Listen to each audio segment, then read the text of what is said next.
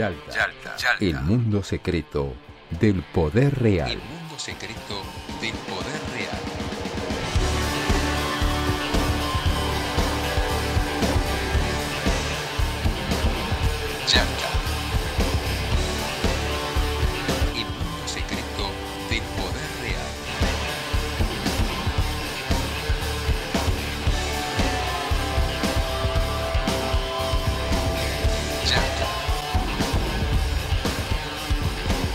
Auspicia Yalta, el mundo secreto del poder real. Lotería de la provincia. Entretenimiento para vos, beneficios para todos.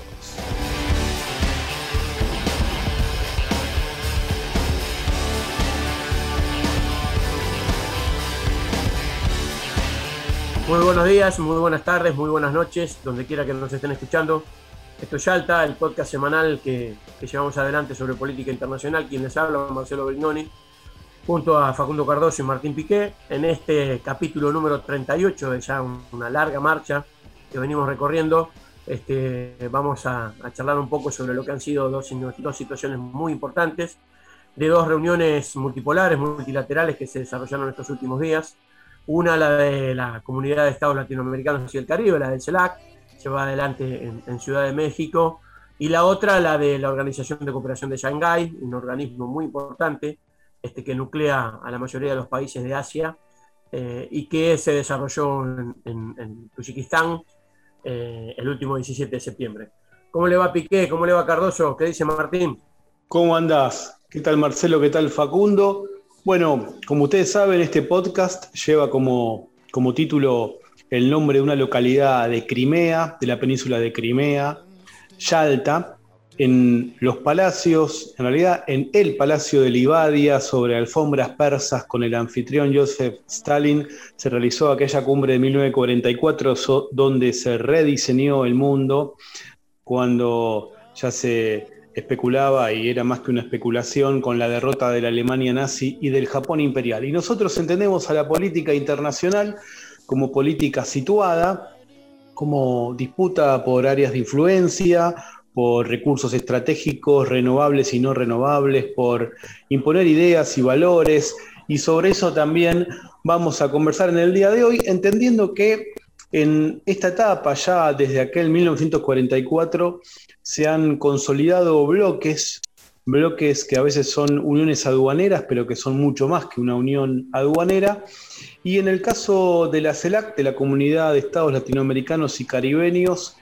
es quizás una instancia deliberativa de América Latina que busca reemplazar o tratar por lo menos de, de competir o de tener una instancia alternativa a la OEA, que es la organización hemisférica que sabemos funciona como el foro controlado y protegido por los Estados Unidos. La gran diferencia, una de las diferencias entre la CELAC y la OEA es por supuesto la presencia de Cuba y en el caso de la CELAC también la ausencia de Canadá y Estados Unidos. Había una expectativa para Argentina porque estamos hablando de, en este caso, de la última cumbre en México de la CELAC desde un país específico que es Argentina, había una expectativa respecto de tener el rol de ejercer la presidencia pro tempore y eso quedó en una suerte de stand-by. Había además un debate, decían algunos ya saldado, otros decían que la cuestión estaba por resolver con otra, otra nación, otro estado, en este caso caribeño, San Vicente y Granadinas, que se proponía como presidente pro tempore o para ejercer la presidencia pro tempore. De todo esto vamos a conversar y además de aquella cumbre en el extremo oriente, en Asia, que mencionaba Marcelo, así que le paso la posta al señor Juan Facundo Cardoso. ¿Cómo les va amigos? ¿Cómo andan? Bueno, estamos, como bien anticipó Martín, eh, ante la presencia de dos eventos interesantes que eh, uno puede calificar como síntomas de algo que está ocurriendo ya hace algunos años a nivel global, que es este refuerzo de la CELAC a partir del impulso de algunos países, sobre todo México, también en ese sentido Argentina estuvo impulsando conjuntamente con México el relanzamiento un poco de este, de este foro que nació en 2010, se consolidó en 2011, tuvo su primera cumbre en Chile en 2013 y que de alguna manera surge eh,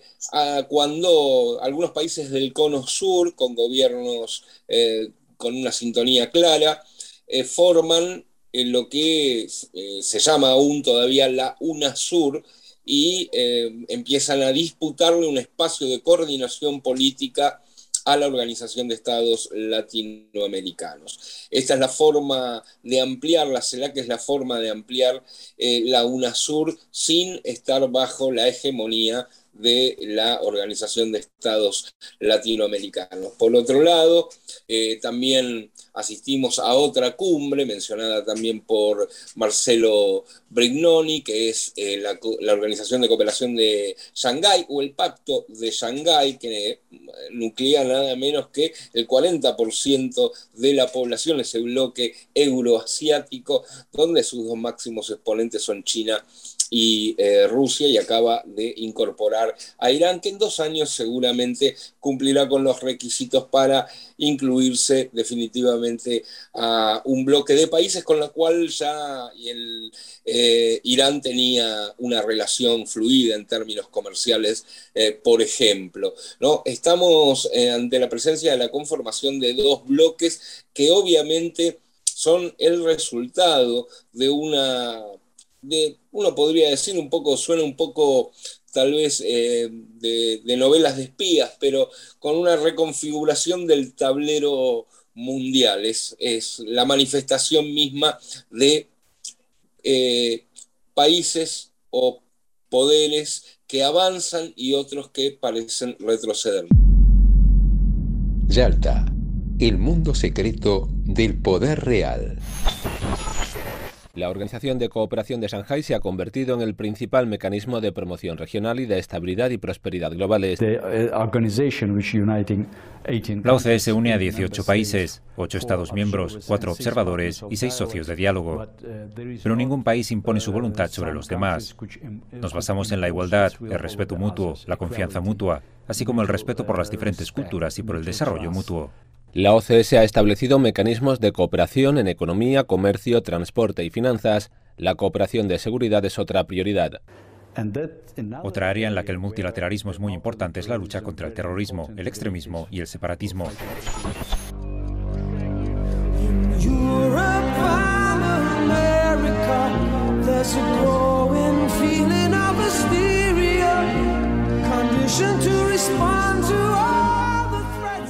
Bueno, como, como bien decía Facundo, este, claramente este fin de semana hubo dos hechos muy notorios desde el punto de vista geopolítico, digamos. Eh, por un lado, este, la reunión de, la, de, la CELAC, digamos, de la Comunidad de Estados Latinoamericanos y del Caribe, eh, el viejo sueño de, la primera década ganada del populismo latinoamericano, digamos, la, necesidad de pasar a una fase superior de integración después de la UNASUR, que también incluyera, incluyera a todos los países de, de América Central y que inclusive incluyera a México este, de América del Norte, y en realidad, digamos, desde el punto de vista de, la resultante política de la cumbre de CELAC, un amplio éxito, sobre todo del empuje y de la vitalidad que le puso la organización de esa actividad a la Cancillería mexicana y el gobierno de Andrés Manuel López Obrador. De hecho, 17 presidentes participantes, 9 vicepresidentes, este, distintos cancilleres, gobiernos, y en realidad con dos únicas ausencias, una bastante sorpresiva, la de Colombia, eh, que decidió no estar presente. Digamos, eh, el gobierno de Colombia y sobre todo el presidente Iván Duque atraviesa una crisis política bastante permanente hace ya un tiempo largo. Eh, y por otro lado, digamos, la, otra ausencia, un poco, menos un poco más previsible, porque había comunicado su decisión de no pertenecer a la CELAC hace ya más o menos un año, en tiempos en que su canciller era todavía este, el pintoresco Araújo, el gobierno brasileño de Bolsonaro. En realidad, digamos, yo creo que la, cumbre de CELAC tuvo tres grandes ejes, este, a mi criterio, muy importantes. El primero es ratificó el reconocimiento de la legalidad y la legitimidad del gobierno de la República Bolivariana de Venezuela a cargo de Nicolás Maduro, que inclusive participó de forma personal en la cumbre, con inclusive un par de, polémicas este, sobre caracterizaciones diferentes sobre la democracia, tanto con el presidente de Paraguay, Mario Benítez, también presente, como con el presidente de, de Uruguay, Lacalle Pou. Eh, lo mismo la situación de Cuba. Cuba tuvo un papel bastante preponderante, inclusive tuvo una recepción oficial previa a cargo del propio gobierno mexicano. Este, y una de las principales resoluciones que se, que se vislumbran en el documento final de la reunión del CELAC es el pedido del fin de bloqueo de Cuba, este, un pedido formal hecho por el conjunto de los participantes al gobierno de Estados Unidos y a su Departamento de Estado. Y por otro lado, lo que tiene que ver con, con, con nuestra región, digamos, con la República Argentina, la decisión de CELAC de ratificar eh, la condición de las Islas Malvinas como parte del territorio de la Comunidad de Estados Latinoamericanos y el Caribe, este, como parte territorial soberana de uno de sus miembros, en este caso la República Argentina. Y, me parece que, digamos, tanto esta situación como la, la situación vinculada a la reunión que, que en Tayikistán este, llevó a cabo la Organización de Cooperación de Shanghái, un, país muy pequeño, muy este, vinculado, este, limítrofe con la Federación Rusa y con la República Popular China, pero ahí básicamente lo, lo, lo, que se planteó también es que tal vez la resolución más importante, estado inclusive a cargo de, del vocero de la Federación Rusa en la reunión, en el sentido de que la tarea principal de la Organización de la Cooperación de Shanghái es asegurar la paz y la estabilidad en Asia Central,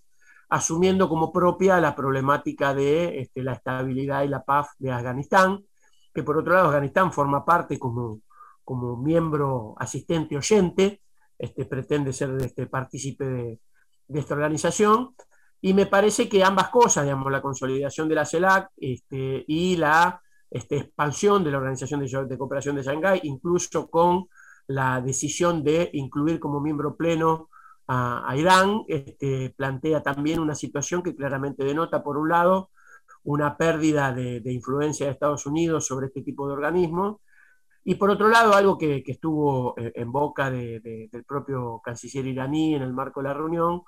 cuando planteó que digamos, estamos asistiendo a un tiempo a lo que él denominó el post-unilateralismo, una idea de, de, que esta mirada unilateral que alumbró la política internacional hoy parece no estar tan, tan vinculada a la cotidianidad de lo que sucede y a la consolidación de nuevos bloques regionales con un enorme grado de autonomía de la influencia de Estados Unidos del Grupo de los Siete, Piqué. Estaba pensando recién en el post-unilateralismo que mencionaba o caracterizaba el canciller de Irán y recordaba que, bueno, para América Latina, los años dorados, uno lo ha, utilizado esto, lo que voy a mencionar ahora es una metáfora cinematográfica. Seguramente ustedes, los que están escuchando, las que están escuchando este podcast, también Marcelo, también Facundo, vieron la famosa trilogía, son más que tres, pero tres películas basadas en la literatura de Tolkien sobre El Señor de los Anillos, y hay una figura que yo la he utilizado muchas veces, que es la del ojo de Sauron,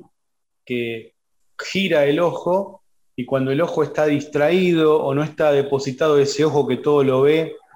de la presencia maligna sobre los siete reinos, cuando está distraído en otro lado, en ese lugar, según el género fantástico de Tolkien, pueden los hombres, los elfos y otro tipo de seres organizarse para enfrentar a esa maldad, a esa oscuridad, y cuando el ojo vuelve y se deposita sobre ese territorio, se hace difícil porque hay una atención y una prioridad puesta en el control. Y para América Latina, cuando se produjo, esto se ha dicho, aquellos atentados sobre las Torres Gemelas. Tuvimos hace poco, el 11 de septiembre, hace exactamente 10 días, el aniversario de número 20 de aquellos hechos. Bueno, después de eso, Estados Unidos se involucró en Afganistán, en Irak, pero sobre todo en Afganistán, y ese proceso terminó también este año. Y uno puede preguntarse, quizás ese post-unilateralismo sea para una buena noticia en términos generales, y un dato importante para Medio Oriente, para Irán, para esa zona del mundo, pero quizás para el hemisferio occidental, como lo mencionan los Estados Unidos, no sea tan buena la noticia el repliegue de Estados Unidos sobre territorios eh, de, Medio Oriente y de Asia, porque el reflejo que la historia de ese país demuestra es que se repliega sobre el territorio que reconoce como su área de influencia natural, el hemisferio occidental. En ese sentido, para la CELAC es todo un desafío. Esta CELAC, esta comunidad de estados latinoamericanos y caribeños, podríamos pensar que, fue posible, lo decía Marcelo, gracias a la iniciativa, al empuje y una tradición histórica, como toda tradición, perdón, es, redundante, de México en su política exterior, porque México está tan lejos de Dios y tan cerca de Estados Unidos y eso lo condiciona su economía, porque es una economía complementaria con Estados Unidos, produce vehículos que casi totalmente el destino de esas exportaciones es el mercado norteamericano, pero paradójicamente o no, la tradición de la política exterior mexicana es de una autonomía que salvo con Vicente Fox se mantuvo. Y en esta ocasión,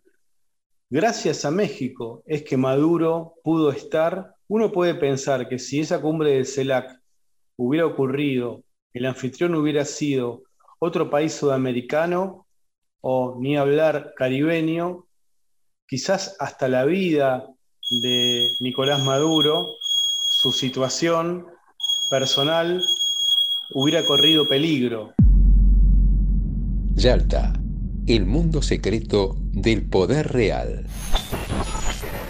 Mi presencia en esta cumbre en ningún sentido ni circunstancia representa un reconocimiento al gobierno del señor Nicolás Maduro. No hay ningún cambio de postura de mi gobierno y creo que es de caballeros decirlo de frente. Venezuela está lista para debatir de democracia, de libertades, de resistencia, de revolución y de lo que haya que debatir, de neoliberalismo, de cara a los pueblos, en transmisión en vivo y directo, en privado, como ustedes quieran, con respeto, con respeto.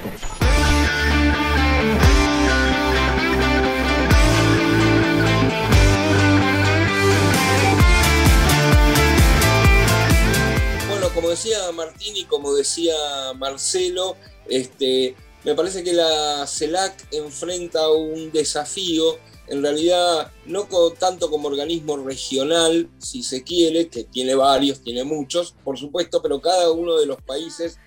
a nivel doméstico, a nivel nacional, también aquellos que impulsan obviamente este organismo,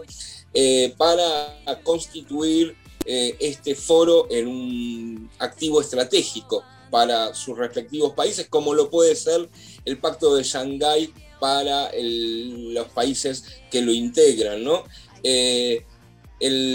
porque recordemos que la CELAC eh, padeció una revitalización en, a manos de, la, de México, de una cancillería muy experimentada, por cierto,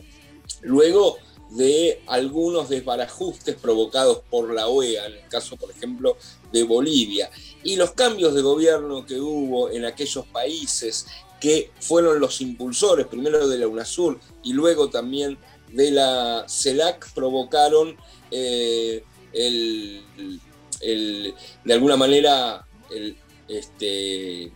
eh, el adormecimiento de estos dos organismos, ¿no? Depende mucho eh, la constitución interna de cada uno de los países que integran la CELAC para que este organismo adquiera el protagonismo que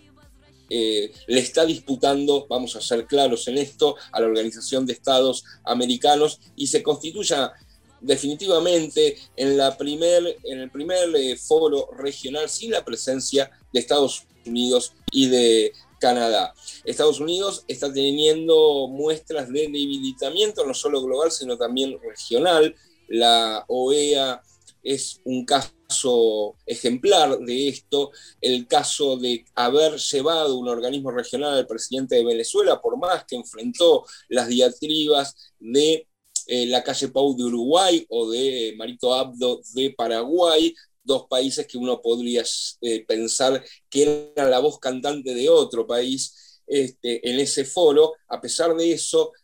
em, Nicolás Maduro terminó siendo el que representó a su país en un foro regional y esto es una noticia política a nivel del hemisferio, porque no estuvo Guaidó ni un representante ahí, ni, ni ningún autoproclamado, sino efectivamente el este, titular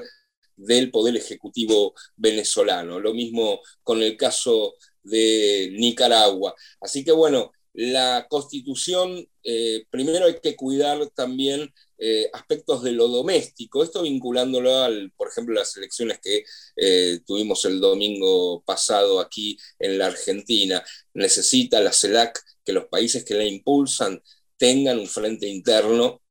sólido, ¿no? Como para eh, continuar con esta, con esta movida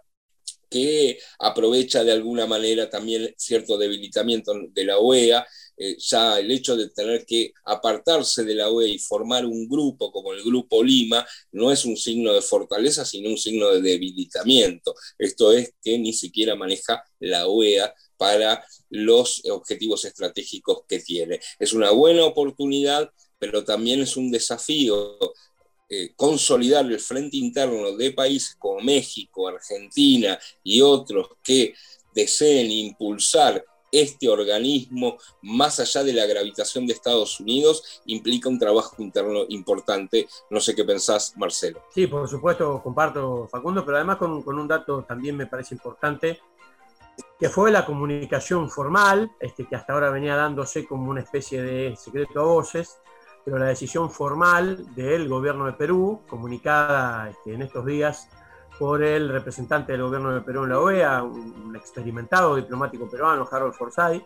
este, quien señaló que el tiempo del Grupo de Lima ha concluido, que digamos, las razones por las que fue creado este, no justifican su permanencia y sobre todo reivindicó el acuerdo que se desarrolla en la Ciudad de México entre oficialismo y oposición de la República Bolivariana de Venezuela y en ese sentido inclusive acompañó y referenció la histórica política de Noruega para aportar a la solución de este tipo de situaciones, recordando incluso lo que había sido la participación noruega en, el, la estabilización de la vieja crisis colombiana de hace ya un tiempo largo. Eh, con lo cual me parece que, que, tiende a haber eh, un nuevo formato y me parece que, digamos, más que la conflictividad al interior de organismos existentes colonizados por el Departamento de Estado, tiende a haber una, una tendencia a constituir herramientas regionales, geopolíticas autónomas, y que inclusive me parece que lo que viene, y sobre todo en esta semana que se está desarrollando la Asamblea General de Naciones Unidas, es un reformateo de Naciones Unidas que ha quedado muy a la saga de estos debates y que aún hoy sigue expresando este, una burocracia residual de una idea unipolar, este, capitaneada por Estados Unidos con acompañamiento del Grupo Los Siete, que ya dista bastante de representar digamos, lo que es hoy el mundo actual y lo que necesita digamos, en términos de restablecimiento de determinadas pautas de derecho internacional y de respeto de la soberanía institucional de los países para constituir un, un mundo un poco más estable en el marco de una situación provocada por la pandemia que ha puesto todo pata para arriba, que sumado a esta situación de inestabilidad política y a las consecuencias que empezamos a padecer ya de manera casi cotidiana el cambio climático, marcan una, una agenda que me parece que está bastante lejos de los borradores con los que, históricamente Naciones Unidas convocaba sus debates, que parecen hoy ya artículos de museo. Facu, yo con, con esto termino. Saludo a la gente que nos escucha y nos veremos pronto en otro capítulo de Yalta, que será el número 39, si mi memoria no falla. Tu memoria ni tu contabilidad fallan, exactamente. Un abrazo a vos y un abrazo a Martín.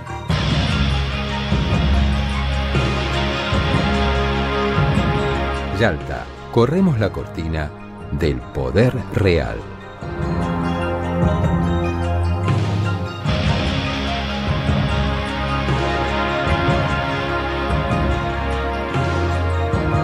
Hacemos Yalta, Marcelo Brignoni, Facundo Cardoso y Martín Piqué. Imagen institucional y edición, Andrés Rutz y Manuel Leiva para Brasil Comunicación. Locutor, Ricardo Álvarez.